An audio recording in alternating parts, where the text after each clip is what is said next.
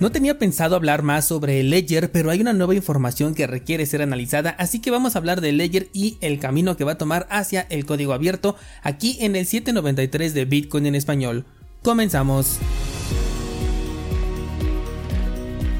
A estas alturas creo que todos ya saben lo que ocurrió con Ledger, pero si alguien está desactualizado recomiendo escuchar los episodios de la semana pasada, jueves y viernes estuvieron totalmente dedicados a este tema, ya que aquí vamos a partir de lo más reciente. Tengo aquí un extracto de video de una entrevista que se le hizo al CEO de Ledger en donde claramente dice aquello que estábamos especulando en los episodios anteriores. Este fragmento te lo voy a compartir en Instagram por si es que no lo has visto y también lo voy a retuitear, a retuitear.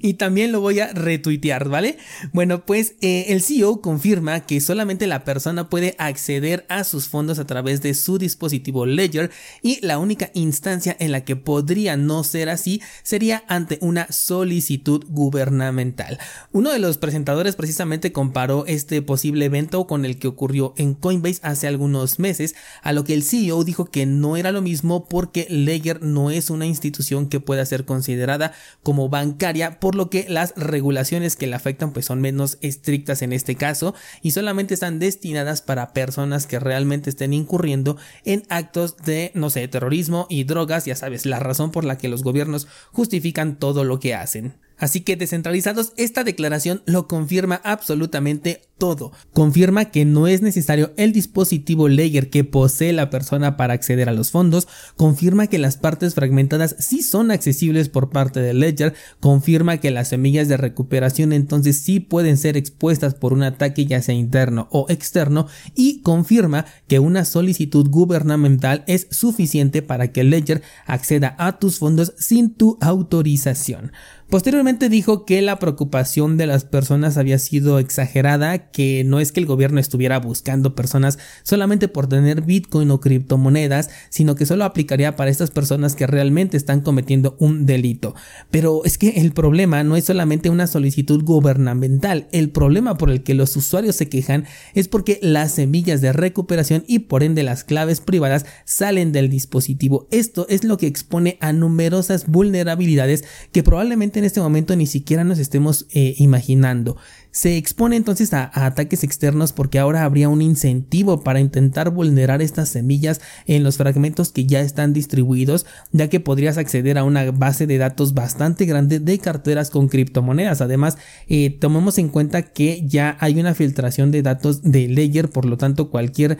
eh, supuesto atacante pues ya sabe perfectamente, ya puede acceder a una base de datos con el nombre de las personas que tienen fondos depositados en un dispositivo Ledger. Y si la clave para poder acceder es simplemente un KYC, es decir, un proceso de conoce a tu cliente en donde tienes que colocar datos personales de estos mismos que ya fueron filtrados, pues la seguridad no se ve tan sólida que digamos. La medida que van a tomar es en primer lugar retrasar la salida del Ledger Recover, que es este servicio de custodia de semillas de recuperación, y esto porque antes de lanzarlo quieren ofrecer el código abierto de este proyecto, precisamente específicamente de este del Recover, para que las personas puedan auditar de manera libre, revisando que todo trabaje en pro de la autocustodia y de la privacidad. Sin embargo, el problema problema tampoco es que se vuelva de código abierto en esta ocasión porque ya ni siquiera es necesario leerlo para entender que el problema está nuevamente en la mera posibilidad de que las semillas viajen por internet sin importar si es de manera fragmentada porque ya vimos de propias palabras del CEO que sí se pueden desfragmentar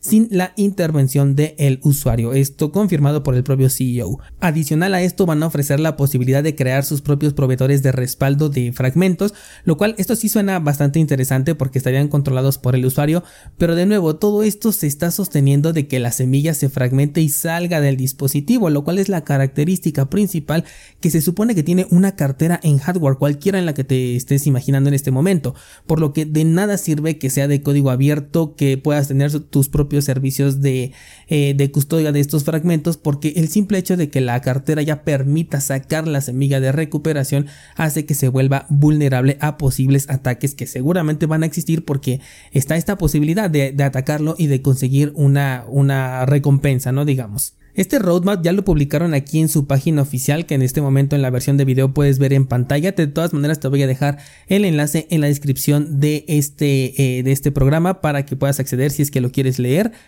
Lo que pretenden es acelerar el proceso para que el usuario pueda comprobar antes de aceptar la actualización del firmware. Aquí yo me pregunto qué pasa con aquellos que ya actualizaron, si es que ya estaba disponible esta actualización de firmware. Eh, no lo puedo verificar porque yo no tengo la versión X de Layer Nano. Pero si alguien ya la tiene, por favor que me diga si esta actualización ya estaba eh, disponible. Yo estoy convencido de que sí, pero bueno, por lo mismo de que no lo puedo verificar, prefiero que alguno de ustedes, si es que lo tiene, me lo confirme, por favor. Y si en este momento eh, ya no aparece la actualización, como que la hayan retirado por este tema del retraso, o si todavía sigue ahí. Si alguien me puede confirmar, se los agradezco mucho. Em, según este comunicado, todo el demás software también va a ser compartido, es decir, eh, con respecto a lo que es Layer Live y a los dispositivos eh, Layer Nano S y S Plus. Pero esto a su debido tiempo, por el momento tienen prioridad en este servicio porque se nota que realmente quieren ofrecerlo. Eh, esto me hace pensar que ya existe una negociación por detrás esperando a que se implemente para, no sé, para algo. Especulación mía, por supuesto, no lo tomes como una realidad en este punto. Eh, para mí es evidente que Layer está en problemas y no por la forma de comunicar, porque ellos argumentan que fue un error de comunicación lo que generó todo este disgusto. Yo considero que es por el tipo de solución que pretenden implementar a toda costa, porque se ve que están muy empeñados en que salga y que simplemente no va de la mano con el tipo de usuario que tiene el dispositivo que están vendiendo. Que sí puede tener diferentes tipos de usuario, por supuesto, pero existe una comunidad bastante fuerte que vela por la descentralización, autocustodia, privacidad y seguridad cuando se habla de Bitcoin, por lo que promover un nuevo servicio sin tomar en cuenta esta comunidad me parece un descuido bastante grande para una empresa como lo es Ledger.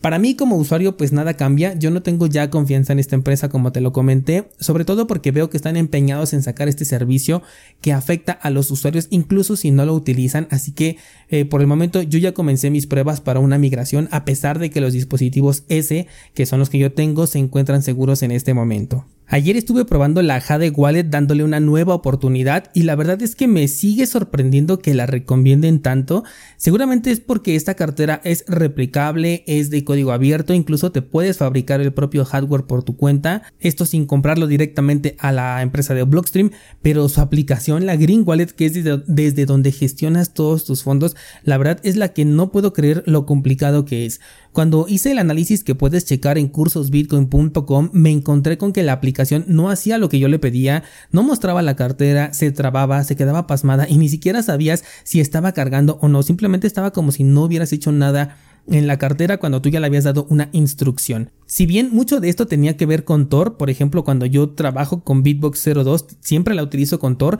y no he tenido problemas para acceder a ella, mientras que en Jade a veces simplemente no podía acceder a la cartera sin ningún error en la pantalla, sin ninguna evidencia de que estuviera procesando mi solicitud, nada. Y lo curioso es que si abría, por ejemplo, la cartera multifirma, esa sí me la abría, pero no es la que yo quería, yo quería entrar a la cartera de firma simple porque esta cartera te permite acceder a dos tipos de, carteras diferentes que los marca de manera independiente, ¿no? Y bueno, pues este mismo error me pasó el día de ayer cuando estaba yo haciendo aquí mis experimentos. Y eso que cuando hice el análisis lo realicé desde Windows, ahorita estoy trabajando en Mac. Y bueno, los errores son exactamente los mismos y después de ya tiene más de un año que hice este, este análisis y siguen exactamente igual. Posteriormente hice la prueba conectándome a Sparrow Wallet y bueno, aquí ya la experiencia fue mucho mejor. La conexión fue instantánea y como esa cartera ya la tengo conectada a mi nodo de Bitcoin, de inmediato pude hacer pruebas de recepción, que por cierto también al conectar la Green Wallet a mi nodo de Bitcoin, no hay como un botón que diga aceptar, guardar, este, no sé, guardar cambios, no algo por el estilo,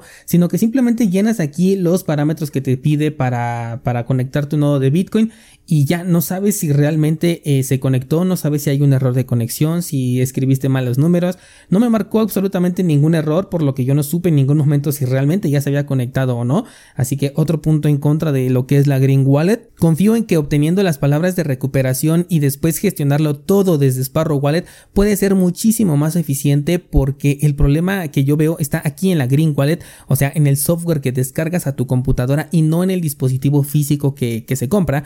Que voy a seguir haciendo pruebas y en cuanto lo tenga voy a actualizar eh, varios contenidos de, de cursosbitcoin.com. Primero en Ledger me falta agregar esta información reciente para los posibles nuevos interesados en esta cartera. Eh, después voy a agregar mi nueva experiencia con Jade en 2023 en el análisis precisamente de esta cartera y en el curso de Sparrow voy a documentar la forma en la que yo voy a estar operando mi cartera de balance temporal desde Sparrow Wallet pero ahora conectada a mi Jade Wallet que por el momento va a ser la que va a reemplazar a la Ledger Nano S Plus que eh, hasta el momento es todavía la que tengo allí conectada. Así que pendientes, aparte estamos ahorita con el curso de recuperación de carteras cripto con información bien importante que te puede ayudar cuando quieres importar una cartera de Bitcoin y no aparece tu balance, ya sea por temas de incompatibilidad, porque no conoces la ruta de derivación adecuada de la cuenta de Bitcoin que quieres importar, no importa si se trata de otro dispositivo en hardware o de una cartera en software, vamos a hablar temas de compatibilidad y te voy a mostrar también cuáles son las carteras que pueden ser replicables,